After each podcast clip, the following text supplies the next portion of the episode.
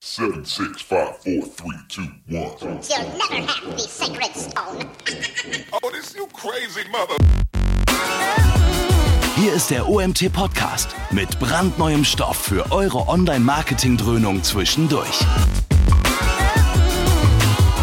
Heute mit Annika, eurer Moderatorin für den OMT Content Monday.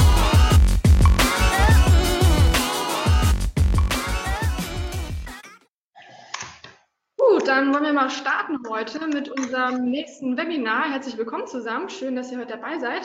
Heute zum Thema die Transformation der Suche mit Thomas Kuhle. Thomas, schön, dass du dabei bist heute. Ähm, ihr werdet euch vielleicht wundern, warum jetzt nicht der Mario vor euch steht. Ich mache das heute einmalig vertretungsweise und beim nächsten Mal ist dann der Mario wieder am Start.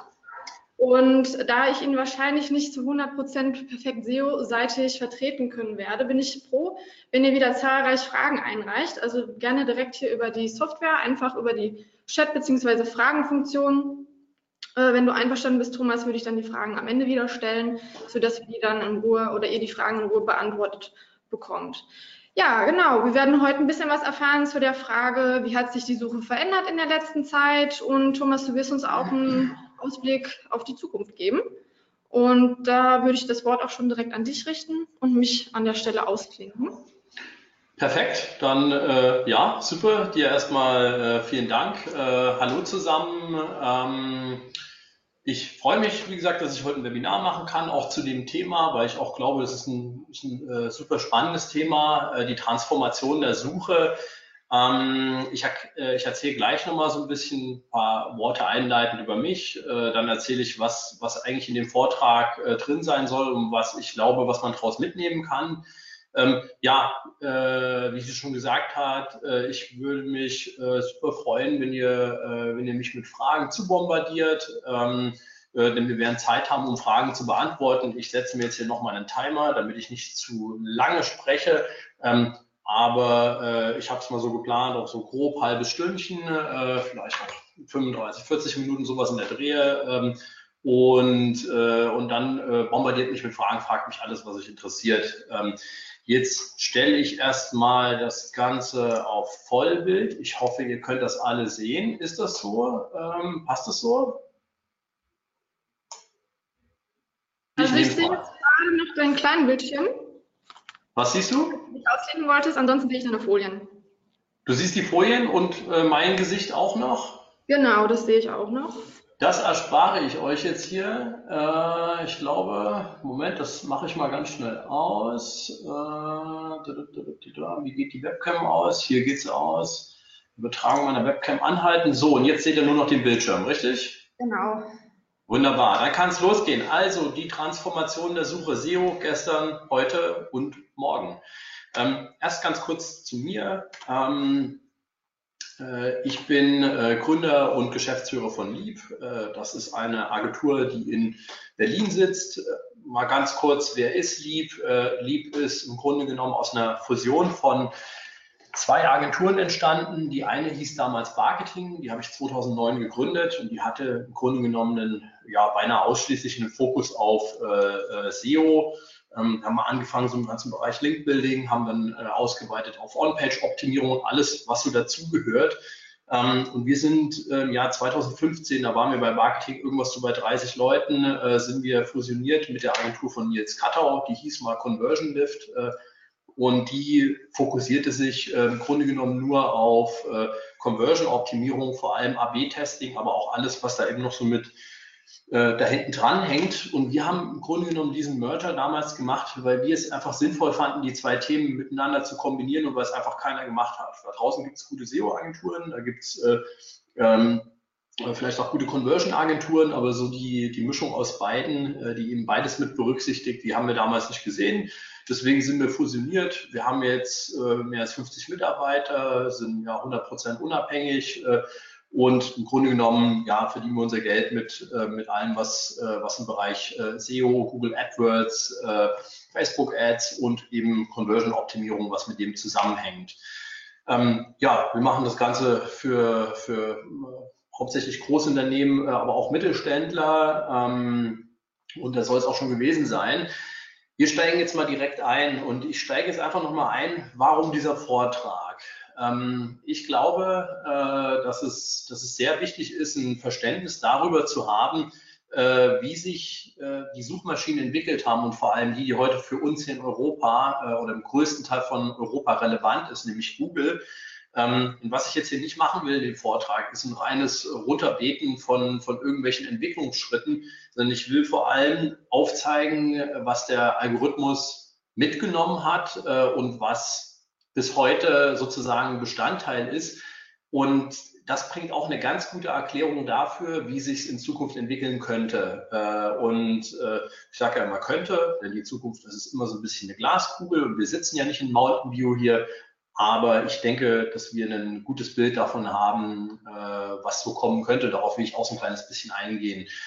Und unsere Reise beginnt eben da, wo angefangen wird zu suchen. Und wir sagen immer in den wilden 90ern, als, ähm, als es sozusagen losging, äh, und äh, guckt man sich mal Suchmaschinen an, so wie sie damals gestrickt waren, äh, dann, dann, kann man sagen, äh, äh das Motto war ja so quick and dirty, Hauptsache es funktioniert mal. Äh, die ersten Suchmaschinen, die haben wir im Jahr 93 tatsächlich schon. Das war Wandex damals. Äh, bekannt ist noch Alta Vista oder auch aus der Zeit von Alta Vista stammt auch noch alltheweb.com, dann Lycos und später auch Yandex. Ähm, und im Grunde genommen, was vor diesen Suchmaschinen, vor allem vor Alta Vista und Lycos äh, und Yandex gewesen ist, ist äh, im Grunde genommen keine richtige Suche, sondern alles wurde einfach in Webkatalogen katalogisiert, wie in einem Telefonbuch im Grunde genommen. Und irgendwann hat man mal gemerkt, Mensch, Internet wächst ja doch ein kleines bisschen schneller. Äh, da kommen wir, das Telefonbuch dürfte bald sehr, sehr viele Seiten haben und dann äh, haben eben einige schlaue Leute die Idee gehabt, erstmal eine sogenannte Metasuchmaschine äh, zu bauen, nämlich Suchmaschinen. Und so waren die Suchmaschinen damals, die ihr hier seht, äh, Suchmaschinen, die im Grunde genommen nur äh, den, den Text und den Content auf der Seite durchforstet haben und dann mehr oder weniger äh, intelligent auf der Basis Rankings berechnet haben. Ähm, Yandex äh, war vor Google schon da. Ähm, äh, Yandex hat damals ein paar Sachen schon anders gemacht. Äh, wir haben zum Beispiel um bei für zwei oder drei Wortzugkombinationen haben sie dann schon solche Sachen gemacht und, und, geguckt, wie ist der Abstand zwischen mehreren Wörtern in einem Text, haben sowas in die, in die Rechnung einfließen lassen. Aber im Grunde genommen waren das sehr silber, simple Algorithmen, ähm, die man natürlich auch genauso simpel äh, manipulieren konnte. Ähm, wir erinnern uns, äh, diejenigen, die vielleicht ein bisschen länger dabei sind, äh, die erinnern sich an Sachen, die dann noch bei Google gingen, wie weiße Schrift auf weißem Grund ähm, mit äh, oder hundertmal das Keyword verwenden auf der Seite, aber äh, noch nicht einmal in einem Text eingebaut, sondern einfach irgendwo hundertmal das Keyword hinschreiben. Das funktionierte irgendwann. Ähm, und äh, was jetzt die erste oder die wirklich richtig große Entwicklung ist, gewesen ist, ist dann ganz sicherlich 98 Google. Ähm,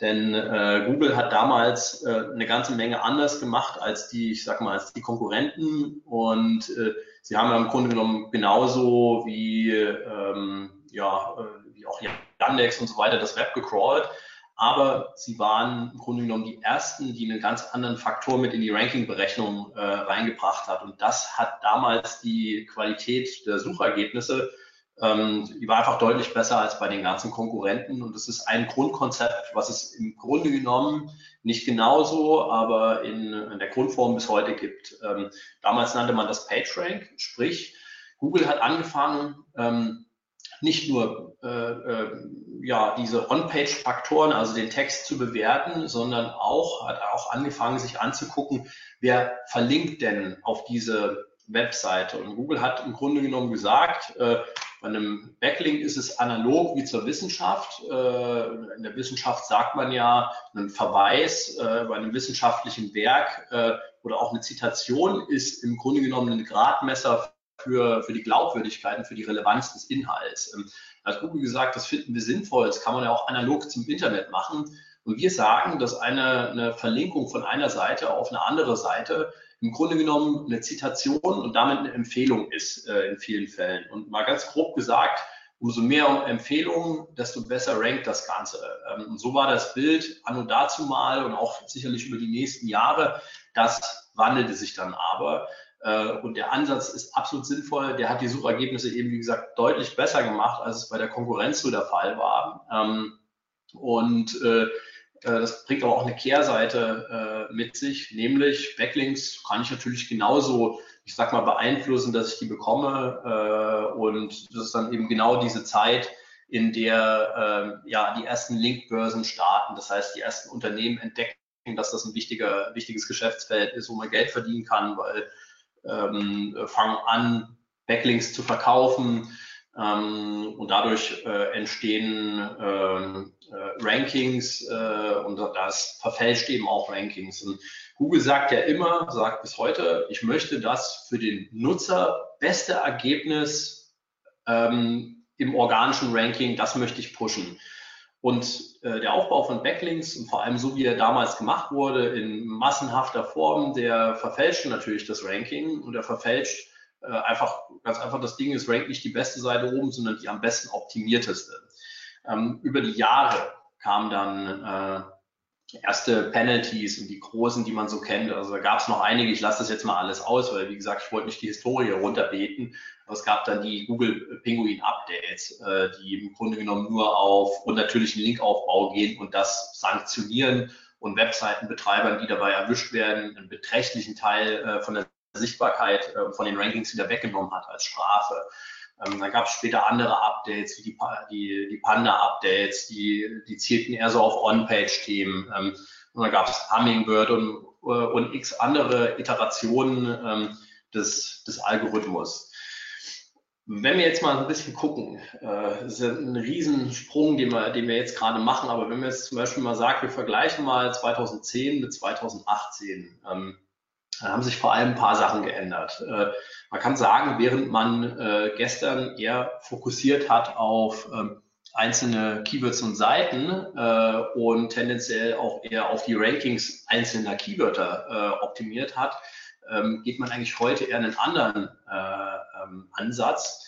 Das bedeutet, man guckt sich eher an, wie interagiert denn überhaupt ein Nutzer mit der Seite, mit der Marke und mit dem Produkt ähm, und optimiert dementsprechend auch weniger auf einzelne äh, Keywörter, sondern eher auf ganze Themen Blöcke. Ähm, und ähm, im Grunde genommen, Rankings sind eigentlich gar nicht so relevant. Äh, viel relevanter ist, äh, wie viel Geld mache ich denn damit? Äh, und das ist also nicht miteinander gleichzusetzen, denn ich kann ganz grob sagen, eine, Webseite kann für 100.000 Keywörter ranken auf Platz 1 und kann trotzdem keinen Euro damit verdienen, wenn es die falschen sind. Ähm, und ich möchte heute im Grunde genommen eher auf ROI optimieren als auf, ähm, ja, einfach auf Rankings und auf einzelne Keywörter. Ähm, und während man gestern auch gesagt hat, äh, wie gesagt, wieder der alte Fokus auf Keywords und Seiten, ist es eben heute so, ich, ich möchte an die Inter Intention hinter dem Keyword und an das Bedürfnis der Nutzer heran. Denn wenn ich am Bedürfnis der Nutzer vorbei optimiere, äh, kann ich heute nicht mehr ranken. Ich erzähle später nochmal was dazu, äh, ein bisschen genauer. Ähm, während man früher gesagt hat, ähm, ich gehe eher auf sogenannte Shorthead-Keywörter, also Keywörter mit einem großen Suchvolumen, äh, Beispiel Kredite, sage ich heute eher, ich gehe lieber auf Longtail-Suchanfragen, weil der Nutzer damit äh, wesentlich besser, er weiß wesentlich besser, was er hier sucht. Er sucht viel genauer und die Kaufintention ist wahrscheinlich viel größer und diese werden besser konvertieren. Ähm, und so verändert sich sozusagen ein, äh, ein Fokus. Äh, damals ist es noch so gewesen, es verändert sich nicht nur äh, der Fokus selbst, worauf man optimiert. Und das kommt im Grunde genommen daher, dass sich auch der Fokus geändert hat, wie Leute suchen. Als Suchmaschinen mal anfingen, da haben Leute tatsächlich noch zu einem großen Teil Kredite eingegeben. Heute ist es so, hat Google mal so eine Studie ausgebracht vor ein paar Jahren, dass 50 Prozent aller Suchanfragen oder mehr als 50 Prozent aller Suchanfragen, die jeden Tag kommen, die hat Google noch niemals irgendwie vorher gesehen. Sprich, die Leute geben relativ lange Ketten ein. Ähm, und ich weiß, dass ich hier zu Online-Marketern rede. Äh, ähm, vergleicht euch äh, äh, lieber mal mit euren Eltern. Äh, die, die Allgemeinheit sucht so wie eure Eltern ähm, und nicht so wie ihr selbst. Und sprich, was man mal so mitnehmen kann, äh, das, das ganze Longtailige, dass die Suche immer longtailiger wird, wird auch immer mehr zunehmen. Sprich, ich muss dafür sorgen, dass ich viel Content auf meiner Seite habe, um auch überhaupt für einen, für einen Longtail für Google als relevant erachtet zu werden. Ähm, Wenn wir mal so ein bisschen weiter gucken, das geht ja wie die, wie die Sau durchs Dorf. Das ganze Thema Quality Content ist King. Ähm, das ist auch mit, mit ganz großer Sicherheit so. Ähm, ich will es aber gleich nochmal so ein bisschen einschränken. Während man gestern so gesagt hat, wir erstellen Inhalte für Google, wir machen sogenannte SEO-Texte, äh, am besten den 300-Wörter-Text mit einer 5% Keyword-Dichte, ähm, sprich auf ähm, das Keyword Kredite kommt auf 300 Wörter, kommt 15 Mal vor. Äh, während man das damals gesagt hat, geht man heute ja anders vor und äh, optimiert auf eine andere Art. Und die Content-Qualität, äh, wie, man, wie man sie so damals kannte, äh, die, die großen Texte, die unter Kategorien von Online-Shops stehen, er war halt meistens relativ dürftig. Ähm, äh, ein Mensch sollte es mal lieber nicht lesen, es war rein für eine Blechbüchse gemacht und das hat sich natürlich auch stark gewandelt. Ähm, wir brauchen heute Content mit echten Mehrwert für Nutzer. Und ja, auch auf Kategorieseiten von Webshops, wo der Content vielleicht unter allen Produkten hinkommt, wo sowieso nur ein Teil der Nutzer hinscrollt. Dieser Content hat einen Einfluss darauf, nicht nur auf die, dass man dafür gefunden wird, also sprich auf die auf das Semantische, dass die Wörter, für die man ranken will, dass die überhaupt irgendwo auf der Seite verbaut sind, sondern der hat einen, äh, auch einen Einfluss auf sogenannte Nutzerfaktoren, äh, nämlich wie lange bewegt sich ein Nutzer auf der Webseite, äh, wie viele Seiten schaut er sich an und so weiter und so fort. Ähm, und ebenso wichtig ist es äh, heute eben zu sagen, ich schreibe heute für eine gewisse Zielgruppe und, äh, und äh, eben nicht mehr für die Blechbüchse. Äh, denn es ist einfach wichtig, dass ein Nutzer, nachdem er über Google auf unsere Seite gekommen ist, dass er mit uns interagiert. Gucken wir mal gestern versus heute uns im Bereich äh, Link-Building an und war es so, gestern kam ich mit Spammy Backlinks super weit, am besten viel, am besten automatisiert, am besten einkaufen in Indien oder Russland, äh, 10.000 Dinger pro Tag, das funktionierte hervorragend, ähm, aber irgendwann war es natürlich für Google sehr einfach zu erkennen, welche Seite hat denn natürliche Backlinks und welche Seite hilft dem, äh, hilft dem nach durch eben solche Patterns wie, äh, da baut einer 10.000 Links an einem Tag auf, was macht denn der Rest in dem Keyword-Set? Die kriegen nur 50, mh, da ist wohl irgendwas merkwürdig. Ergo, damit komme ich nicht mehr durch, logischerweise, und die Qualität von Backlinks steht an allererster Stelle ähm, und nicht mehr die Quantität. Ähm, soweit relativ allgemeine ähm, äh, Punkte. Und wenn wir jetzt mal weiter gucken, dann äh, äh, kann man auch sagen, dass während SEO für sehr viele Jahre eher ein, ein, ja, sagen wir mal, ein isolierter Faktor in einem Unternehmen war, äh, ist SEO heute ein Puzzleteil der Gesamtdisziplin Online-Marketing. SEO hängt mit allen anderen Disziplinen zusammen, sei es die Erstellung von Designs, äh, sei es äh, die Ladezeit der Webseite, äh, sei es die AdWords-Kampagne. Ähm, alles ist miteinander verknüpft und während äh, äh das die Geschäftsführung von Unternehmen früher relativ einfach hatte, weil sie einfach gesagt hat, ähm, ähm, SEO funktio äh, funkt sowieso, funktioniert sowieso zu 80 Prozent über Backlinks. Das war vielleicht mal anno 2010, äh, 2011 so. Ähm, und wir müssen einfach nur Geld aufdrehen, damit irgendeine Agentur Backlinks aufbaut bis zum Ende äh, ist es heute eben nicht mehr so. Das Ganze ist so verzahnt mit den anderen Online-Marketing-Disziplinen, dass SEO heute in eine Unternehmensstruktur viel enger eingebunden sein muss. Und wir haben, ähm, man weiß, es sind über 200 Faktoren, vielleicht sind es auch 500, die das Ranking beeinflussen. Das Ganze ist also einfach wesentlich ähm, komplexer geworden. Was sich auch drastisch geändert hat, ist die Wichtigkeit von mobilen Devices. Äh, wenn wir mal auf das Thema gucken, wir haben immer mehr Nutzer mit mobilen Endgeräten. Erstens, äh, wir haben teilweise ganze Kontinente, äh, wo Leute keine Personalcomputer oder Laptops mehr benutzen, sondern eher ein, ein einfaches Android-Smartphone in der Tasche haben. Ähm, Beispiel Afrika. Ja, wenn man sich den ganzen afrikanischen Kontinent mal anguckt, das ist komplett mobil getrieben wir wissen, im letzten Jahr war irgendwann der Punkt erreicht, wo, äh, wo es mehr mobile Suchanfragen gab als Desktop-Suchanfragen. Das heißt, Google denkt äh, mittlerweile nicht mehr Desktop First, sondern sie denken Mobile First. Ähm, sie verlangen im Grunde genommen äh, von euch ein responsives Design, was sich äh, nahtlos an alle Devices anpasst. Ähm, und sie verlangen im Grunde, äh, im Grunde genommen auch Mobile First zu denken. Das haben sie auch zuletzt zum Ausdruck gebracht dadurch, dass es jetzt einen sogenannten Mobile First Index gibt. Das bedeutet, während es früher so gewesen ist, dass eine äh, Desktop-Seite ähm, im Grunde genommen die Rankings zu einem gewissen Teil vererbt hat auf die mobile Seite, ist es heute im Grunde genommen umgedreht. Die mobile Seite kommt zuerst und die vererbt auf die Desktop-Seite. Und ähm, ja, das führt auch deutlich zu, ähm, äh, zu besseren Rankings und äh, äh das hat sich drastisch gewandelt über die Zeit. Ähm, da kommt eine, äh, eine gewisse Veränderung kommt rein über die, äh, über die Sprachsuche und die Devices, die dafür zur Verfügung gestellt werden. Da gibt es natürlich erstmal ein Amazon Alexa äh, und dann gibt es das Gegenbild von Google, den Google Home. Ähm, ich weiß nicht, wer den zu Hause hat. Ich habe natürlich zu Hause äh, auch mehrere davon. Ähm, und äh, vielleicht mal ein paar Gedanken zur, äh, äh, zur, zum Einfluss der Sprachsuche auf SEO und das, was man in der Suchmaschinenoptimierung macht und was es vielleicht für eine Implikation hat. Erste, die erste Implikation ist mal so. Ähm, wer mal so ein Ding zu Hause hat, äh, so wie ich, der weiß, dass es heute einfach noch absoluter Schrott ist. Also das ist meine, das ist meine privat persönliche Meinung.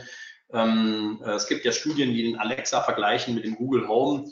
Äh, und der Google Home, ähm, der schneidet im Schnitt sechsmal besser ab. Das heißt, der hat äh, sechsmal bessere Antworten auf gewisse Suchanfragen.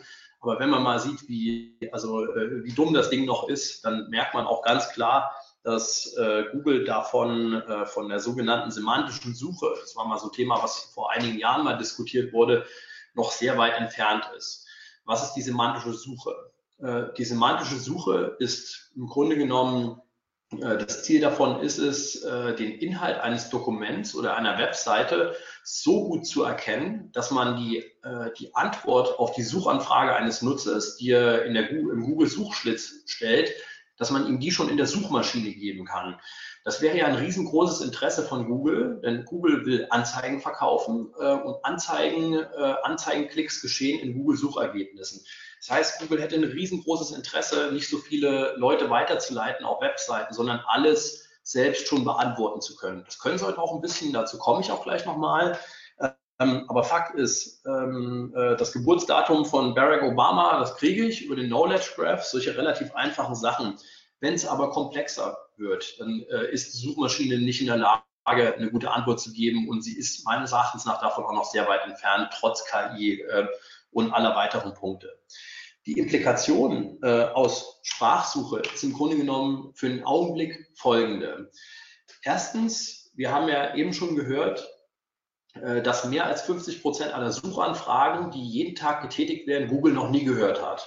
Das liegt halt daran, dass Leute in den Suchschlitz irgendwelche langen Sachen eintippen mit fünf, sechs Wörtern, vielleicht sogar ganze Fragen mit Fragezeichen hinten dran. Und dieser Trend wird durch eine Sprachsuche sicherlich nochmal verstärkt. Eine Sprachsuche wird, wird dazu führen, dass wir eher ganze Sätze fragen. Google, beschreibe mir bitte den Weg äh, von X nach Y ähm, äh, als dass wir Einwortkombinationen suchen. Ähm, sprich, ihr müsst eure Webseite so aufbauen, dass Google auch erkennen kann, dass ihr eben für eine longtailige Suchanfrage relevant seid. Und wie geht das? Über Content. Ähm, Google kann nur eine semantische Relevanz zwischen eurer Webseite und dem, ja, dieser langen Suchfrage, die der Nutzer eingeplappert hat in seinen Lautsprecher, die kann er nur herstellen, wenn ihr auch, äh, wenn diese, diese Wörter oder Wörter aus dem Themenumfeld, Synonyme, äh, etwas Gleichbedeutendes, wenn das auch in euren Texten enthalten ist. Das bedeutet, ganz wichtiges Takeaway. Ähm, ihr braucht Content. Ihr braucht unbedingt Content auf euren, äh, nicht nur auf euren Produktdetailseiten im Online-Shop, ihr braucht die tatsächlich auch leider auf eurer Kategorieseite. Das ist zwar eigentlich unlogisch, weil wenn man, äh, wenn jemand Hosen kaufen eingibt, hat er in der Regel nicht die Intention, sich einen großen Artikel ähm, durchzulesen, sondern er möchte eine Hose kaufen. Das heißt, er will eine Kachelansicht aus einer Kategorieansicht und dann will er kaufen. Ähm, würde man den Content aber weglassen, dann kann Google die, äh, die semantische Relevanz dieser Seite zu dem Keyword einfach nicht erkennen. Ergo, ihr braucht einfach Content und ihr braucht tendenziell ein bisschen mehr, ähm, um auch longtailige Suchanfragen abdecken zu können. Und die zweite Implikation aus der Sprachsuche ist, dass ihr da, wo ihr strukturierte Daten habt auf eurer Website, es gibt da dieses, äh, das Stichwort ist schema.org, ähm, äh, ihr könnt bestimmte Inhalte, sei es eure Öffnungszeiten, sei es Preise, Versandkosten, äh, ähm, Attribute eines Artikels, Farbe ist gleich blau zum Beispiel, ja, die könnt ihr alle ähm, in schema.org hinterlegen. Es geht, man kann das hinterlegen, man kann noch viel mehr hinterlegen. Warum macht das Google? Damit äh, Google eben sich nicht die Mühe machen muss, den semantischen Inhalt zu erkennen und irgendwo aus dem Text rauszulesen, dass die Hose blau ist, sondern damit man Google die ähm, Informationen frei Haus liefert und dann wird Google die vielleicht teilweise schon in der Suchmaschine einblenden. Ähm, aber das ist im Grunde genommen, so kann ich äh, profitieren auch von der, äh, von der Sprachsuche. Also im Grunde genommen mehr Content und mehr strukturierte Daten auf eine Seite. Ähm, wenn wir jetzt mal einen Schritt weiter gucken äh, und ab jetzt einfach mal, ab diesen Folien, die jetzt kommen, mal in die Zukunft schauen. Ähm, denn was ich jetzt gesagt habe, bezieht sich eher so auf die, auf die Gegenwart ähm, beziehungsweise die Vergangenheit. Ähm, da kann man schon ein paar Ableitungen für die Zukunft daraus treffen. Das erste ist, dass die Konkurrenz für organische Suchergebnisse immer größer wird. Ähm, ähm, da gibt es Google-Anzeigen, es gibt den Knowledge Graph, es gibt das Local Pack und Google News. Ich zeige das mal in einem Screenshot. Ähm, guckt euch mal die Suchanfrage zu Adidas an, wie die derzeit aussieht. Ähm, ihr findet auf der Seite äh, AdWords-Suchanzeige, ihr findet einen, äh, einen Knowledge Graph, ihr findet das sogenannte Local Pack, ihr findet die Bilderintegration, ihr findet Google News hier unten. Ähm, was bedeutet das? Auch das ist die Folge im Grunde genommen dessen, dass Google mehr, in, mehr Fragen schon in der Suchmaschine beantworten möchte ähm, und den Nutzer länger in seinem Kosmos drin behalten möchte, damit ihr mehr auf Anzeigen klickt. Ähm, der Alphabet-Konzern, zu dem Google gehört, verdient seine Kohle zu einem sehr großen Teil mit dem Anzeigengeschäft. Ähm, und sie werden alles dafür tun, um, äh, um euch immer wieder auf die Seite zu holen und äh, euch tendenziell eher auf, der, auf einen Ad klicken zu lassen als irgendwo anders hin. Was bedeutet das für unsere ähm, organischen Suchergebnisse? Das sind die paar, die ihr hier noch seht. Das sind die einzigen organischen, die ihr mit SEO optimieren könnt. Es bedeutet erstmal, dass es für viele Suchbegriffe, hier in dem Fall einen Brand-Suchbegriff, aber auch für viele informationelle, äh, wird es immer schwieriger sein, ähm, Klicks darauf zu bekommen. Das liegt ja im Grunde genommen eben an den, an den beschriebenen Faktoren. Das liegt eben daran, es gibt auf Seite 1 immer weniger Platz zu verteilen. Ergo wird auch der, der, der Wettbewerb um Seite 1 oder um vor allem um die obersten Positionen, der wird immer stärker werden. Ähm, und viele, die in der Nische äh, operieren und gegen sehr, sehr große äh, ähm, ja, ankämpfen müssen im selben Keyword-Set, die werden eigentlich keine Chance mehr haben auf die, äh, auf die Dauer. Äh, wenn dann überhaupt nur noch in ihrer Nische und auf Nischen-Keywörter. Aber wenn ich jetzt mit Mode anfangen würde, einen neuen Online-Shop ähm, und dieselben Sachen wie Zalando verkaufe und Amazon, das würde ich mir sehr gut überlegen, aus, zumindest aus reiner SEO-Sicht. Ähm, und ähm, Ihr müsst euch vorstellen, wenn ihr euch, wenn ihr euch anguckt, äh, wie eine, die Click-Through-Rate-Studien so verlaufen. Die Click-Through-Rate ist die Rate derjenigen, die ein Suchwort in Google eingeben, zum Beispiel Adidas, und die dann auf ein Ergebnis klicken.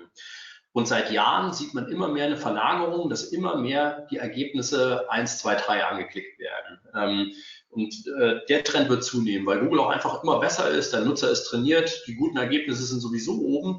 Das bedeutet für eure Zielsetzung, eure Zielsetzung darf niemals sein Top 10 äh, oder in der Regel zumindest nicht, äh, sondern die muss sein, ihr müsst ganz oben hin, sonst gibt es eben nichts mehr zu verteilen und es gibt nichts, wofür ihr äh, eben noch was abgreifen könntet. Das ist super wichtig und eine, äh, eine Agentur, die euch sagt, wir machen euch coole Top 10 ähm, äh, Positionen äh, und vielleicht sogar noch auf der Basis abrechnet, das würde ich sehr stark hinterfragen, denn ihr wollt nicht in die Top 10, ihr wollt dahin, wo das Geld gemacht wird und das ist auf Platz 1, 2, 3. Ähm, wenn wir mal auf das nächste Thema kommen, ach, hier habe ich noch ein organisches Suchergebnis vergessen, aber gehen wir mal aufs nächste Thema, nämlich aufs Content-Thema. Content is King. Naja, wir würden das anders sagen. Wir würden sagen, User Experience is King. Ähm, heute geht es um Ladegeschwindigkeit, eine technisch einwandfrei funktionierende Webseite, mobile Optimierung, responsive ähm, äh, das ist unglaublich wichtig und darauf müsst ihr achten. Äh, Content ist ein, ein äh, ich sag mal, das fällt ab von User Experience. Ähm, es geht aber nicht um Content per se, sondern es geht darum, die Nutzerintention hinter einer Suchanfrage zu befriedigen. Warum? Weil es seit einigen Jahren RankBrain gibt. Was macht RankBrain? RankBrain ist im Google-Algorithmus drin und ähm, äh, misst im Grunde genommen, ob das Nutzerergebnis, was hier berechnet wurde, ob, das, ob der Nutzer auch damit zufrieden ist, ob der Nutzer zum Beispiel eine lange Verweildauer hat, ob die Bounce Rate niedrig ist ähm, oder ob die Seiten pro Webseitenbesuch hoch sind. Und RankBrain guckt sich an, RankBrain weiß im Grunde genommen für jedes Keyword, sagen wir mal für das Keyword Kredite, auf Platz 1 habe ich normalerweise eine Verweildauer von so und so, eine eine Bounce-Rate von, was weiß ich, ja, 40 Prozent, ich sage irgend, irgendwelche Zahlen, ähm, äh, Pages per Visit von drei.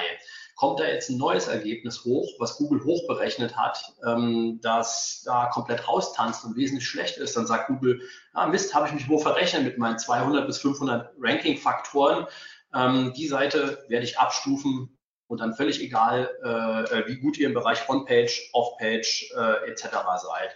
Und das ist die Rolle von RankBrain. Und in einer idealen Welt, weil erinnern wir uns, Google will den zufriedenen Nutzer, weil nur der kommt zurück und klickt auf seine Anzeigen. In der idealen Welt würde Google einfach seinen ganzen Algorithmus darauf aufbauen. Wäre wär so viel einfacher. Ähm, einfach zufriedene Nutzer und gut ist auf genau diesen Daten. Bounce Rate, Time on Site, Bounce Back to Serve, also den, den, äh, den Zurück-Button im Chrome-Browser klicken und die Pages per Visit. Das können sie aber nicht. Warum ist das so? Ähm, wir nehmen mal ein Beispiel. Wir schnappen uns mal das Beispiel Immobilienversicherung.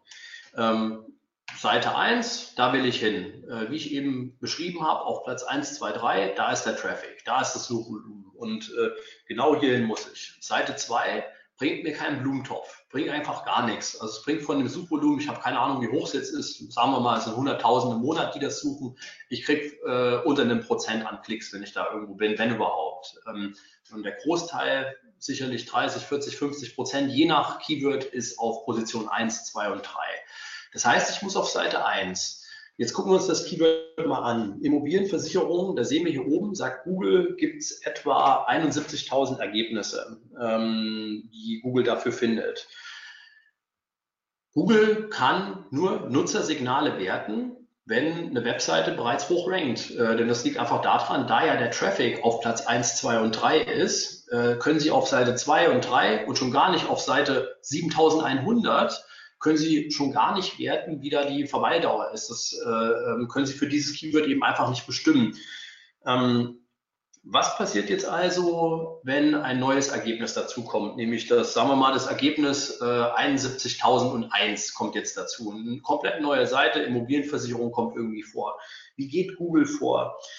Ähm, ich versuche es nur mal ganz, äh, bitte mich darauf nicht festnageln. Äh, das ist eine ganz äh, bedenkt. Es gibt 200 bis 500 Ranking-Faktoren, aber ich versuche es mal ganz schematisch darzustellen.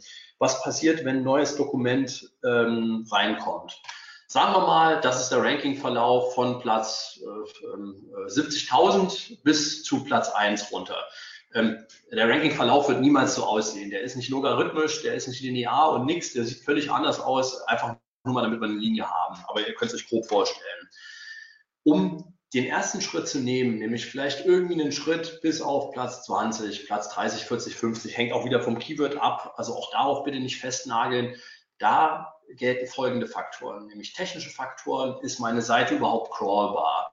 Ähm, hat sie eine hohe Ladegeschwindigkeit? Kommt Google überhaupt an die Inhalte ran? Dann die semantischen Faktoren. Kommt das Keyword überhaupt auf der Seite vor? Ähm, Gibt es dazu einen, einen Text? Ähm, Gibt es sogenannte beweisführende Terme? Wer da mal Lust hat, kann sich mal das Thema WDF, IDF reinlesen. Das spielt da eine Rolle. Ähm, und auch Brand, Brandfaktoren. Ist diese Webseite, die diese neue URL publiziert hat, ist das für Google ein Brand? Ähm, wie weiß Google, ob eine Webseite ein Brand ist? Im Grunde genommen über mehrere Faktoren. Äh, einmal darüber, wie häufig, äh, nehmen wir mal Immobilien Scout, wie häufig wird Immobilien Scout gesucht in der Google-Suche? Ähm, ganz einfach darüber, könnt ihr euch über Google Trends mal angucken, vergleicht dann mal Immobilien Scout mit Immonet, dann, dann seht ihr, wer, äh, wo Google wahrscheinlich denkt, das ist das größere Brand. Dann zweitens äh, macht es aus, ob es ein Brand ist, direkte äh, Type-ins zum Beispiel über Chrome oder über einen Android-Browser. Google sammelt da überall Daten und kann dann da im Grunde genommen sehen, das ist ein Brand. Und drittens auf dritten Webseiten äh, Links oder äh, Mentions, also ein Artikel zum Beispiel Immobilien Scout, wo kein Link mit drin enthalten ist. Auch darüber weiß Google, hm, das muss wohl irgendwie ein Brand sein. Und diese Faktoren machen, dass das Ergebnis da mal irgendwo zwischen 20, 30, 40, 50 irgendwo da landet. Ähm, und dann, und das ist bis heute so, ist es so, dass auf, äh, zumindest auf den Keyword-Bereichen, die wettbewerbsstark sind, äh, ähm, machen Backlink den Unterschied, äh, Backlinks den Unterschied aus, ob ich es in die Top 3 schaffe oder nicht. Und wenn ich einmal drin bin, dann kommt Rank Brand zum Schlagen. Nämlich Google guckt sich an, äh, habe ich richtig berechnet, ist der Nutzer mit dem Nutzerergebnis, mit dem, mit dem Suchergebnis zufrieden? Und wenn er zufrieden ist, dann bleibt man da oder klettert noch hoch auf 2 und 1. Wenn er unzufrieden ist, geht's ab wieder weg. Und hier kommt auch ein wichtiger Punkt. Ähm, äh, SEO kann nur, kann nicht mehr wie früher isoliert funktionieren. Und wenn das Produkt scheiße ist, wenn die Preise zu hoch sind, wenn das Produkt schlecht dargestellt sind, dann geht es ab nach unten. Ähm, dann, äh, dann sind die, die Möglichkeiten von SEO im Vergleich zu früher begrenzt. Ähm, das heißt, es geht sehr viel um Mehrwerte. Ähm, Backlinks lohnen sich also immer noch dann, wenn wir äh, einen hohen Wettbewerb haben ähm, und wenn wir einen äh, niedrigen Wettbewerb haben, dann werden Backlinks wahrscheinlich ein, äh, ein, niedriges Gewicht haben. Also je nischiger ihr unterwegs seid mit eurem Thema, ähm, umso, umso ähm, einfacher kommt ihr vielleicht ohne Backlinks davon. Aber überall, wo es transaktional ist, ähm, wo äh, ein hohes Suchvolumen hinter einem Keyword steht, ein hoher CPC dahinter ist, sprich viele bieten drauf, ähm, da ist ein hoher Wettbewerb und da braucht ihr äh, im Grunde genommen auch nach wie vor Backlinks, um ranken zu können. Ähm, jetzt vielleicht nochmal eine Frage, wo setzt ihr überhaupt Backlinks hin? Nur mal ein paar Gedanken dazu. Äh, ja, erstmal da, wo es sich überhaupt lohnt. Das heißt, hohes Suchvolumen ist dahinter und ihr könnt Geld verdienen. Ähm, Platz eins oder zwei oder drei sind möglich, weil Wikipedia und Amazon oder äh, vielleicht auch Zalando, äh, wenn ihr dementsprechend kleiner seid, wenn die nicht davor stehen, mal allgemein gesagt, man kann an jeder Webseite vorbeiziehen, gibt, äh, da gibt es kaum welche, wo man nicht vorbei kann. Ähm, aber äh, bei manchen ist es einfach wesentlich schwerer und dann muss man Aufwand, Ertrag gegeneinander rechnen. Ähm, und dann ein, naja, ihr braucht auch eine ordentliche Marge auf dem Keyword, damit es sich lohnt. Es gibt noch weitere Faktoren, aber ähm, ich will es ja äh, im Grunde genommen ein bisschen kürzer lassen. Ähm, und äh, jetzt ist die Frage, wenn ihr euch mal überlegt, wie gehe ich denn heute überhaupt noch an Off-Page ran? Denn äh, ich glaube, alle erinnern sich an die, äh, an die Penalties, die es mal so gab, an die Google-Penalties, äh, an den Pinguin, den ich vorhin erwähnt habe. Äh, und ja, Google will keinen unnatürlichen Linkaufbau. Google möchte nicht, das, das äh, lasst euch nicht dabei erwischen, Links auf eure Seite aufzubauen. Ähm, äh, aber ihr müsst trotzdem eben, äh, ich denke, ihr müsst steuern, dass ihr Backlinks bekommt, denn es gibt eigentlich nur zwei Wege. Der Weg eins ist, euer Produkt ist unfassbar innovativ ähm, und ihr baut ähm, äh, das, das nächste iPad äh, oder ein fliegendes Taxi, ach, mir fällen nur blöde Sachen ein, aber ihr versteht, was ich meine, dann kriegt ihr die Links automatisch, weil ihr einfach, weil ihr auch einfach äh, empfohlen werdet und was habt, worüber man erzählen kann. Wenn ihr aber ein Produkt habt, äh, was eher eine Commodity ist, ihr seid ein Baumarkt, ihr seid einer von, von 20 Modeshops etc., warum soll einer auf euch verlinken? Da müsst ihr was dafür tun, dass ihr die Backlinks bekommt. Ähm, kleiner Ausflug zum Thema Content Marketing. Ähm, wenn ihr Links aufbaut, müsst ihr auch sehen, dass ihr die Backlinks dahin zieht, wo sie auch wirken. Ähm, und mit jedem Backlink den ihr bekommt, wird, früher gab es dafür PageRank, heute gibt es Link-Juice, wenn wir es mal so sagen, ich verkürze es mal. Ähm, und ihr müsst sehen, dass euer Link-Juice da landet, auf den URLs, wo ihr Rankings aufbauen wollt. Und das Wichtige ist, ihr wollt eure Rankings aufbauen auf slash Hosen, in der Kategorie, wo ihr eure Hosen verkauft, wo es die Rasteransicht gibt, wo der Nutzer gleich konvertieren kann später. Ihr wollt eure Rankings nicht aufbauen auf slash Ratgeber oder slash Magazin, wo ihr ellenlange E-Books veröffentlicht. Ähm, und da macht eben Backlink-Aufbau irgendwo noch Sinn, aber nur wenn ihr eine Strategie habt. Und die Strategie in Kurzform müsst ihr ableiten aus eurem eigenen Backlink-Profil, aus dem Backlink-Profil eurer Konkurrenten, sprich äh, eure Konkurrenten sind die, die in eurem Keyword-Set auch ranken, also in dem, in dem ihr auch unterwegs sein wollt. Ähm, und ihr müsst eben beide euer eigenes und das eurer Konkurrenten analysieren, dann bestimmte Werte äh, miteinander vergleichen. Daraus formuliert man Schlussfolgerungen und dann weiß man, was ist für Google für ein Backlink-Bild in diesem, in diesem Bereich normal. Und dann kann man die Schwachstellen ähm, analysieren. Und daraus kann man sehr gut ableiten, welche Backlinks man aufbaut. Das ist die absolute Kurzform, kann ich auch gerne mal äh, näher äh, erzählen. Oder wer Lust hat, fragt einfach mal bei uns an. Dann können wir erklären, was eine Off-Page-Strategie ist und wie man die macht. Ähm, Jetzt einen interessanten Punkt nochmal. Ähm, diese Off-Page-Signale, die euch irgendwie so von Platz 50, 40, 30 nach oben führen, ähm, aber nicht oben halten, ähm, äh, die, äh, äh, das sind ja sogenannte externe Signale. Deswegen heißen sie auch Off-Page-Signale. Was gibt es denn noch für Off-Page-Signale, die eine Suchmaschine wie Google nutzen könnte? Ähm, da könnt ihr die sozialen Netzwerke euch mal angucken. Da draußen gibt es Facebook, Twitter, Instagram und meinetwegen noch Snapchat äh, und dann kommt immer mal noch irgendein neuer, ähm, die unglaublich viele externe Daten ähm, generieren, die auch die Empfehlungen gesehen werden können. Auf Facebook haben wir zwei Milliarden aktive Nutzer pro Tag. Ähm, Tendenz ein bisschen sinkend, aber äh, in etwa das ist eine ganze Menge mal auf die Menschheit gerechnet. Äh, es gibt irgendwie 4,5 Milliarden Likes pro Tag und wahrscheinlich gibt es irgendwie noch mal so viele, ähm, ja, gibt es irgendwie noch mal so viele andere Faktoren, die, ähm, ja, wie Shares zum Beispiel, die irgendwie relativ interessant sind. Und äh, warum verwendet Google genau diese Daten äh, oder sollte Google die nicht verwenden und nicht nur die Backlinks? Der Punkt ist der, ein, ein Like oder ein Share aus Facebook für eure Webseite wäre unglaublich relevant, äh, den auszuwerten. Wir nehmen uns mal dieses Beispiel. Ihr kennt ja alle Gary Vaynerchuk oder wie man den ausspricht, den Social Media Mensch, der bekannt geworden ist dafür, dass er Weins, Weine reviewt in, äh, in so einem Videoformat. Ähm, das ist ein absoluter Weinexperte. Ähm, und wenn ein Weinexperte auf einen, nehmen wir mal an, der würde auf einen Wein Online-Shop wie Wine and Black oder wie Nexus.de, wen auch immer, wenn er auf den äh, äh, ja, dem ein Share geben würde oder ein Like, dann wäre das ja unglaublich interessant, weil hier sagt ein Experte, gibt ein Experte eine Empfehlung ab. Das wäre für Google wahnsinnig spannend, das auszuwerten. Ähm, können sie aber nicht machen. Äh, funktioniert nicht. Und warum ist es so? Äh, erstens, weil Facebook und auch die anderen Nutzer, äh, die, die großen äh, Netzwerke wie Instagram ist in der Hand von, äh, von Facebook im Grunde genommen. Äh, äh, Twitter ist auch sozusagen Konkurrenz. Die haben kein Interesse, Google diese ganzen Daten zu geben. Denn diese Daten sind im Grunde genommen der, der Schatz, mit, mit denen die selber ihr Geld machen. Und Google kommt eigentlich nur an folgende Daten, nämlich an rein Anzahl von Likes. Vielleicht kommen sie teilweise noch an Shares, wenn der Post öffentlich ist. Ähm, woran Google aber nicht kommt, äh, ist die, die Struktur hinter demjenigen, der jetzt hier geliked und geshared hat. Gary Vaynerchuk ist interessant, weil ihn selber 20.000 Leute liken oder keine Ahnung 100.000, die selber Ahnung von Wein haben.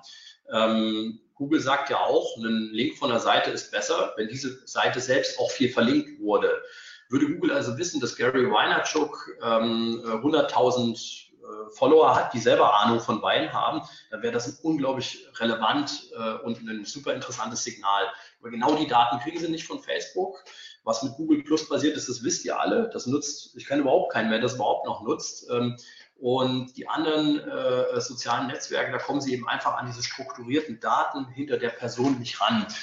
Ergo, äh, heute und morgen ist nicht zu erwarten, dass diese Social Signals, wie man die nennt, Shares, Likes, äh, Tweets und whatever, dass die zu einem großen Ranking-Signal werden, dass die überhaupt eins werden. Ähm, äh, ergo, ihr könnt euch merken, äh, wir werden die Backlinks irgendwie noch eine Weile drin haben, bis Google das semantische Problem äh, ein bisschen löst. Das ist mal so meine äh, Prognose für die Zukunft, weswegen ihr euch fokussieren müsst auf äh, guten Content, der zu zufriedenen Nutzern führt, auf eine top technische Strukturierung der Seite, die für Google zugänglich ist, mit einer schnellen Ladezeit, äh, ähm, mit einer äh, intelligenten internen Verlinkung, mit guten Sitemaps etc. pp, ähm, mit den guten Backlinks, die dann irgendwo den Rest ausmachen äh, und vor allem mit einem tollen Nutzererlebnis, damit Leute bei euch kaufen und happy sind. Ähm, das kann man vielleicht mal so mitnehmen äh, für die Zukunft. Und ähm, ja, äh, ich bin hiermit sozusagen durch. Ihr kriegt äh, von mir hinterher, könnt ihr euch die Präsentation auf growthup.de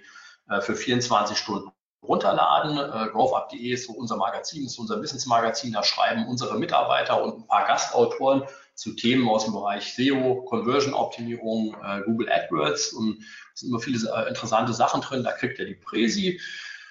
Ja, und ansonsten freue ich mich äh, wahnsinnig davon, äh, darüber jetzt ganz viele Fragen zu hören und ähm, ja, schießt mal los.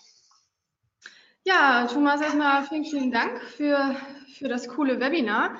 Ähm, ihr habt jetzt noch die Gelegenheit, Fragen zu stellen natürlich. Also gerne immer her damit. Eine ist auch schon eingegangen, die werde ich jetzt gerade mal vorlesen. Ich weiß nicht, ob sie sich vielleicht inzwischen auch schon beantwortet hat. Was sind KPIs, um organisch im Ranking nach oben zu kommen? Vielleicht kannst du da einfach die wichtigsten nochmal nennen oder das nochmal kurz zusammenfassen. Du hast ja ein paar auch schon genannt. Genau.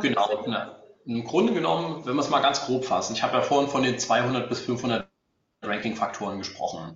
Die lassen sich, wenn man die in, äh, in drei, vier Säulen einteilen will, dann kann man sagen, die eine ist eben diese On-Page-Säule und die On-Page-Säule lässt sich selber äh, übertragen in technische Faktoren, in Content-Faktoren. Ähm, dann gibt es die Off-Page-Säule als zweite. Es gibt die dritte, die Brand-Säule. Wie groß ist dein Brand? Ähm, äh, und dann gibt es die vierte Säule, eben diese Nutzersignale. Also sprich, wie, wie zufrieden ist ein Nutzer mit dem Ergebnis. Ähm, jetzt gibt es nicht die eine KPI. Ähm, erstens ist es so, äh, bei, ja, in, bei jedem Ergebnis, bei jeder Webseite wird es unterschiedlich sein, was jetzt die, die Key-Faktoren sind. Aber wenn man es eben ja, rausstellen würde, ähm, dann ja, ja, man kann es nicht, leider kann man sich auf drei, vier KPIs runterbrechen, sondern es ist eben in innerhalb dieser Säulen gibt es eine ganze Reihe an KPIs und welche für welches Unternehmen äh, die wichtigsten sind, hängt tatsächlich immer von der Webseite ab und vom Wettbewerbsumfeld ab. Also man kann nicht sagen, es gibt hier die drei, fünf Zahlen, wenn die cool sind, wenn die nach oben gehen, äh, dann ist alles gut. Es gibt ein paar, da, da kann man den, äh, es gibt KPIs zumindest, mit denen man den Erfolg ab äh, abmessen kann. Hat das, was ich hier optimiert habe, war das sinnvoll? Und das ist natürlich äh, zuallererst, welchen Traffic äh, bringt euch Google, äh, welchen Umsatz bringt euch Google, ähm, wie verbessern sich eure Rankings und wie verbessert sich die SEO-Sichtbarkeit. Ähm, äh, aber für die Optimierung selbst ist es sehr schwer, eine allgemeingültige Aussage zu treffen, weil es eben doch ein ähm, sehr komplexer Algorithmus ist und in jeder Branche, in jedem Keyword-Set äh, die Faktoren äh, ein bisschen anders gewichtet sind. Mhm. Okay, ich schaue mal, ob wir noch weitere Fragen haben. Sieht aber danach momentan nicht aus. Jemand hat noch gefragt nach den Folien. Da hast du ja gerade den Link zur Verfügung gestellt. An der Stelle sei noch mal erwähnt, dass ihr wie immer auch die Webinaraufzeichnung später, spätestens am nächsten Montag auch im Club anschauen könnt. Wenn ihr noch nicht was, wisst, was der Club ist oder wie ihr euch anmelden könnt, das könnt ihr ganz einfach kostenlos tun unter omt.de slash club profitiert noch von vielen anderen Vorteilen und könnt, wie gesagt, unter anderem dann auch diese Webinaraufzeichnung dann nochmal rückwirkend äh, euch anschauen online. Genau, dann habe ich das auch an der Stelle schon mal erwähnt. Weitere Fragen sehe ich jetzt gerade nicht. Wie gesagt, jetzt habt ihr noch die Chance. Dann nochmal gerade, jetzt ist noch was reingekommen. Viele setzen auf Voice. Wie kann man sich darauf vorbereiten? Ähm, ich hatte es vorhin äh, schon so ein bisschen erwähnt äh, bei Voice. Im Grunde genommen, ähm, ja, Voice hat ja, wie ich es vorhin äh, schon sagte, hat eigentlich nur die Implikation erstmal, dass äh, Suchanfragen longtailiger werden. Also einer spricht da nicht mehr ein Kredite, sondern der sagt, wo kriege ich in Berlin den günstigsten Ratenkredit für die PlayStation 4 oder was auch immer. Ähm, also Anfragen werden longtailiger und damit Google immer noch sagen kann, dass euer Suchergebnis dafür auch relevant ist, müsst ihr euren Content ausbauen. Also sprich, äh, guckt euch doch zum Beispiel mal an ähm, für, äh, für euer Hauptkeyword, ja, was ihr in eurer Hauptkategorie habt. Jetzt nehmen, wir bleiben jetzt mal bei Krediten, ja, sagen wir mal Ratenkredite. Da guckt euch doch mal an, was hat die, die Top 20 für eine Wörterlänge im Fließtext, also sprich nicht im, im Menü, nicht einfach nur die Wörter des Dokuments zählen, sondern die Wörter vom Fließtext zählen. Schaut euch doch das mal an äh, und wenn du feststellst äh, äh, schon mal, dass der Durchschnitt der Top 20 irgendwie eine, eine Länge von 1000 Wörtern hat und du hast nur 500, dann kannst du ganz grob schon mal sagen, du hast 100 Prozent zu wenig. Ähm, und das wird Google auch bemerken auf irgendeine Art und Weise. Ähm, deswegen Content ausbauen, ähm, um im Grunde genommen das, was alles im Longtail so stattfindet an Suchanfragen, die eben reingequasselt werden in den Google Home, dass ihr das auch mit abfangen könnt. Mhm. Okay. So, jetzt sind noch ein paar Fragen reingekommen. Ich schaue mal gerade. Und ich nehme einen Schluck Kaffee. Genau, mach das. Alle viel trinken bei dem Wetter, nicht vergessen. Ich hoffe, bei euch ist es ein bisschen klimatisierter oder klimatisiert. Dehydriert schön. Ähm. Jetzt ist einiges reingekommen. Die Frage hatten wir. Wie kann man als Unternehmen Backlinks beeinflussen bzw. aktiv steuern?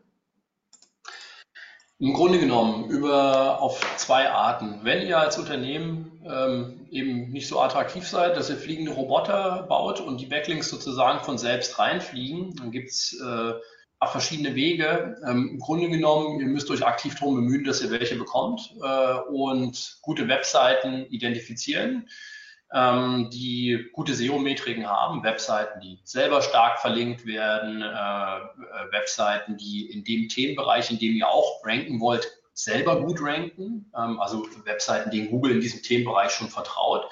Und Webseiten, wo, äh, nehmen wir mal an, da wäre ein Artikel von euch platziert und jemand würde draufklicken, äh, das darüber einfach äh, Kunden und Käufer kommen könnten, interessierte Leute. Das sind eigentlich, sag ich mal, die wichtigsten Faktoren. Ähm, und die identifiziert er, diese Seiten. Die kann man bewerten, die kann man einmal äh, mit, mit Zahlen bewerten anhand bestimmter Faktoren und dann kann man sie qualitativ bewerten. Das sind so ein paar Sachen wie, mal ganz grob gesagt, wenn die Seite nach SEO aussieht, ist es Schrott äh, in aller Regel. Wenn sie aussieht wie schlimmer Content, wenn ihr euch denkt, da würde ich nie drauf sein wollen auf der Seite, äh, geklauter Content, schlechter Content, Textwüsten, keine Bilder, äh, ihr wisst schon, welche Seiten ich meine. Ähm, da wollt ihr nicht sein. Das sind so ein paar qualitative Faktoren, gibt es noch x mehr.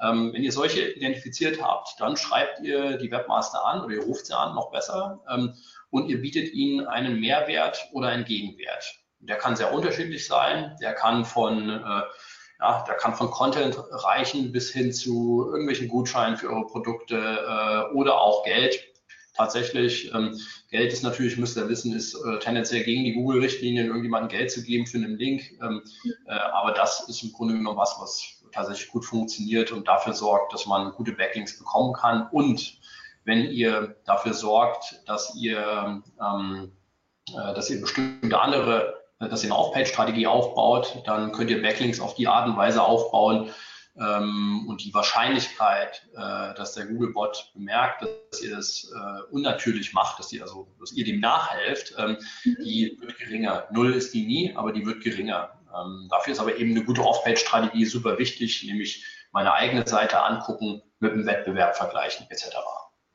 Okay. Ich denke, das beantwortet die Frage relativ umfassend. Dann haben wir jetzt noch von Eva die Frage, gibt es gute Tools, um sein Ranking im Blick zu behalten?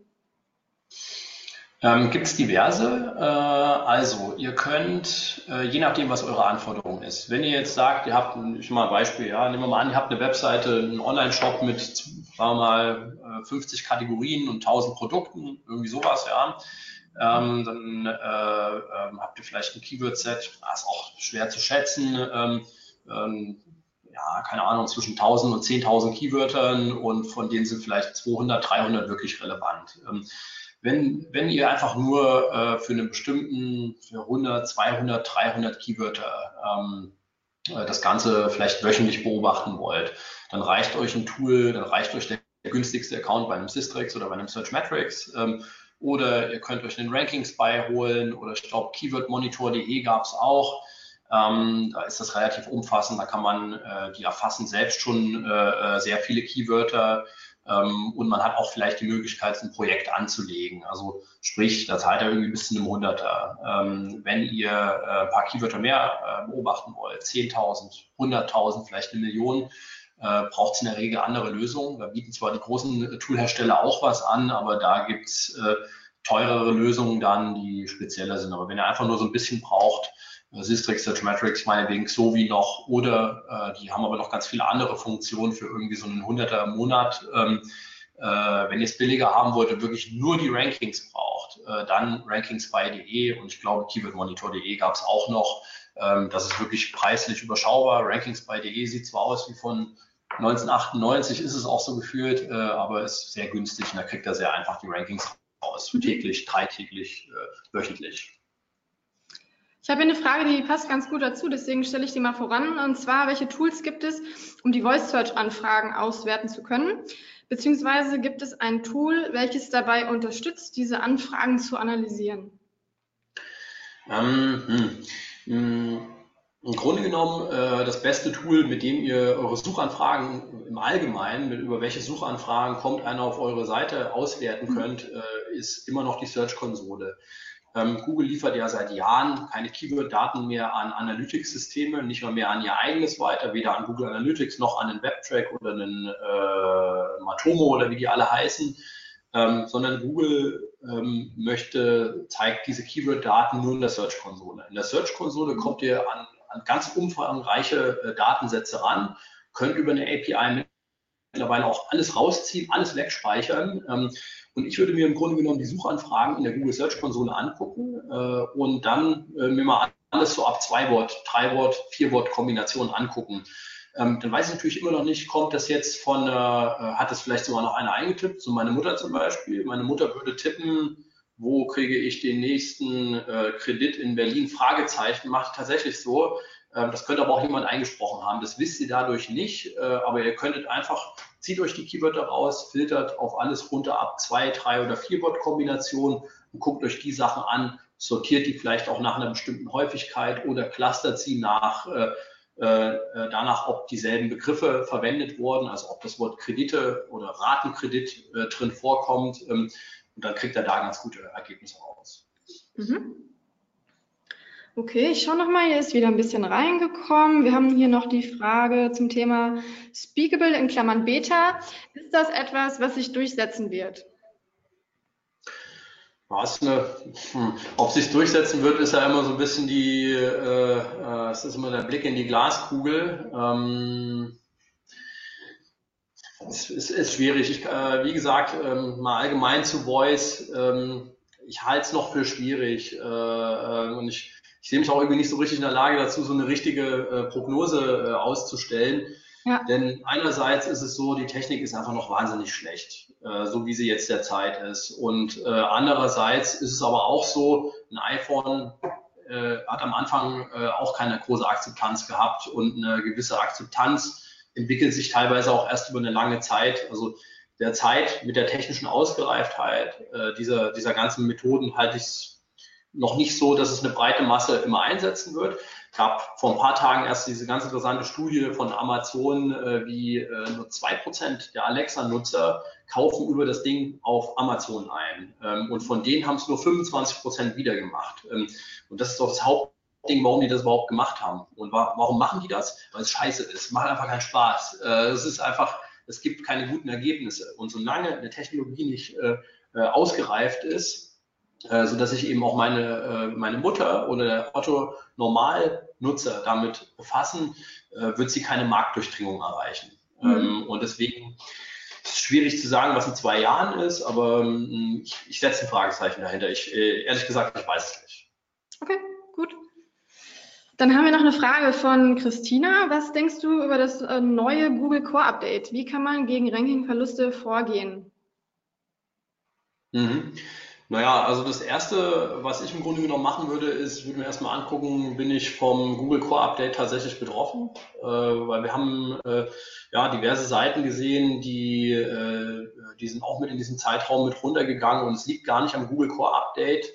Und ähm, ja, dann ist es eigentlich so, äh, die Vorgehensweise ist äh, genau dieselbe wie bei allen anderen Updates. Wenn ihr wirklich mit absoluter Sicherheit sagen könnt, äh, dass es am Google Core Update liegt, dann guckt ihr euch die Faktoren an, an denen es gelegen hat, äh, analysiert eure Seite auf die hin.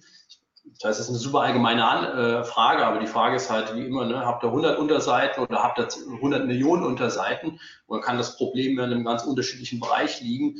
Das heißt, ihr müsst sozusagen das, was sozusagen gesichert ist als die Faktoren, die das Update auslösen, müsst ihr versuchen, auf eurer Seite zu identifizieren ähm, und dann ja, das Ganze ändern und äh, äh, umsetzen. Also Panda, Pinguin relativ ähnlich. Mhm. Ja, Christina, vielleicht magst du dich einfach auch sonst nochmal direkt an Thomas wenden, wenn du da speziellere Fragen zu hast. Vielleicht wollt ihr euch da nochmal zusammen austauschen ansonsten. Genau, gerne. Es ist immer besser, wenn man es einfach mal sieht. Schickt einfach mal die URL rum äh, zu uns, Christina, dann gucken wir mal drauf, weil das ist eigentlich die, die erste Frage. Seid ihr davon überhaupt betroffen? Und nicht jeder das ist immer so, was wir häufig sehen, wenn an dem Datum oder in der Woche der Sichtbarkeitsgraph um 5% runtergeht, das kann der falsche Rückschluss sein einfach. Und häufig ist das, aber ich weiß es nicht, ja. Das müsste man sich angucken, aber machen wir sehr gerne. Gut, dann habe ich jetzt hier noch zwei Fragen. Da sind wir ja gut in der Zeit damit. Und zwar, welche Tools gibt es um, nee, Moment, die Frage hatte ich vorangestellt, dann kann ich die überspringen. Wie relevant werden Chatbots in der Zukunft? Meinst du, dass es sich langfristig durchsetzen wird? Es ist, es, es ist ja ein relativ ähnliches äh, Thema. Chatbots funktionieren nur, wenn, äh, wenn eine KI äh, sich fortentwickelt und wenn die ganze semantische Erkennung von, von dem Zweck hinter, einer äh, hinter einem Suchergebnis besser wird. Ihr habt ja alle hier dieses, dieses Google Voice Chatbot Ding da gesehen. Ähm, das kann man zumindest im Restaurant anrufen äh, und kriegt das irgendwie hin. Das sind die Cases, die wir heute alle sehen. Äh, und die Cases, wo diese ganzen Sachen funktionieren, die sind so limitiert derzeit noch weil meines Erachtens nach die Technik auch in Verbindung mit KI einfach nicht so weit ist, dass man damit flächendeckend zumindest, ja, über das, was im, im Knowledge Graph äh, schon funktioniert, äh, dass es darüber hinaus wirklich äh, groß anwendbar ist. Ne? Es sind ja andere Unternehmen äh, wie, ach Gott, wie heißen die, äh, äh, Go Butler, ja, sind ja dann auch irgendwann, äh, die haben ja angefangen, also dieser Concierge-Service, die haben erst jede Frage selbst beantwortet, dann haben sie gemerkt, hm, damit verdienen wir keine Kohle, wenn da die ganzen blöden Fragen gestellt werden. Dann haben sie äh, also versucht, einen Algorithmus zu bauen. Die kriegen es natürlich überhaupt nicht hin. Also wenn es irgendwie mal einer hinkriegen kann, äh, dieses, diese semantischen Probleme zu lösen, nämlich das Erkennen des, des Sinnes hinter einer komplizierten Anfrage, dann ist es Google, äh, die es am ehesten auf die Kette kriegen, weil die die meisten Daten haben und die besten äh, Engineers in dem Bereich auch. Ähm, auch sobald, solange da äh, nicht die Ergebnisse wirklich besser werden. Und äh, äh, solange ich nicht komplexe Dinge da reinsprechen kann oder eintippen kann und eine, Google, eine gute Antwort bekomme, solange sehe ich auch keine riesengroße Anwendung, ehrlich gesagt. Ähm, ich, bin, ich bin pessimistischer als viele andere, äh, aber ähm, ich sehe einfach, ja, das ist meine Meinung. Mhm. Okay, super. Das war die letzte Frage, wenn ich das richtig sehe. Hier kommt auch nochmal ein Lob rein, was ich natürlich auch nicht vor euch vorhalten möchte. Äh, super informatives Webinar, Thomas. Danke. Wieder ein tolles Webinar. Vielen Dank. Und ähm, genau, da möchte ich die Zeit nochmal kurz nutzen, ein paar Ankündigungen zu machen. Erstmal vielen Dank schon mal fürs Zuhören und natürlich fürs Webinar. Äh, und zwar würde ich ganz gerne kurz das nächste Webinar ankündigen. Das ist am 17.08. Und zwar zum Thema What the fuck is Growth Hacking um 11 Uhr mit Henrik Lennartz. Also wenn ihr euch für das Thema interessiert, dann seid doch gerne wieder dabei. Genau, und dann steht unser nächstes Clubtreffen wieder an. Ich weiß nicht, ob ihr über den Club generell Bescheid wisst oder vielleicht beim Clubtreffen schon mal dabei wart. Das ist immer super cool. Also wenn ihr euch im Club, wenn ihr im Club angemeldet seid, dann schaut doch einfach mal in unsere Facebook-Gruppe. Da hat der Mario nämlich die nächsten Termine schon ja, gepostet. Und das nächste ist am 21.08. in Frankfurt. Ich schaue mal gerade nach. Um 18.30 Uhr bei Klickkonzept. Also wie gesagt, meldet euch gerne an im Club. Ihr könnt dort, wie, wie gesagt, die Webinaraufzeichnung anschauen oder auch am, beim Clubtreffen teilnehmen. Da gibt es dann immer natürlich auch was zu essen, ein bisschen Pizza und natürlich auch Vorträge, interessante. Und könnt euch dann entsprechend über die Clubgruppe anmelden. Schaut doch da einfach mal vorbei. Genau. Und dann haben wir jetzt heute genau in vier Wochen natürlich die Konferenz, zu der ich euch nochmal herzlich einladen möchte. Wir haben noch ein paar letzte Tickets zu verkaufen. Also wenn ihr dabei sein wollt, schaut einfach mal vorbei auf omt.de slash Konferenz. Da bekommt ihr jetzt noch letzte Tickets und wir haben wieder ein super Speaker-Portfolio mit über 20 Vorträgen. Karl Kratz ist wieder als Headliner dabei und ich würde mich freuen, wenn wir uns da vielleicht mal persönlich kennenlernen. Ja, genau. Das war es dann auch von meiner Seite. Thomas, möchtest du noch irgendwann etwas richten an die Teilnehmer? Ansonsten. Ja, vielen Dank für alle, die ausgehalten haben. Mein Redeschwall. Freuen sich immer alle drüber, aber ich hoffe, es hat was gebracht. Und ansonsten äh, meldet euch bei uns, wenn ihr, äh, wenn ihr direkt Probleme habt, ähm, mit, gerne auch mit konkreten Fällen. Wir wissen nicht weiter, was auch immer im SEO-Bereich. Und äh, ansonsten, ich will euch auch äh, den OMT-Club ans Herz legen. Ich habe mir einmal miterlebt, der war bei uns im Haus. Ähm, nicht nur die Pizza war lecker ähm, und äh, das Bier war gut, sondern wir hatten wirklich äh, bei uns, haben wir drüben hier in unserem Vortragsraum gemacht, wir hatten super Vorträge da, ähm, ähm, schon kontroverse Diskussionen zwischen den Leuten auch und vor allem, das waren halt viele Leute, die es halt selbst anwenden, den ganzen Krimskrams und deswegen auch mal mit ein bisschen Zeug rauskommen äh, und mit, mit, mit Details, wie macht man es denn, wie hat es funktioniert, ähm, wo hatten wir Probleme, wie haben wir die gelöst, das ist, glaube ich, wirklich produktiv Deswegen will ich es euch ans Herz legen, weil es halt so ein Webinar ist, ja immer so, einer erzählt was, ich beantworte meine Fragen. Das Ding ist halt eine Runde partizipativer ähm, und da könntet ihr auch ganz gut von profitieren. Genau. Ansonsten danke euch. Ja, und ich freue mich, wenn ihr auch bei, bei einem anderen Lieb-Webinar wieder am Start seid. Guckt mal auf growthup.de, da veröffentlichen wir immer, wenn wir mal irgendwie eins machen. Wir machen häufiger welche. Okay, super. Dann bleibt mir nur noch ein schönes Wochenende zu wünschen. Und genau, ein erträglicher Freitagnachmittag, je nachdem, wo ihr seid, im Büro oder an der frischen Luft.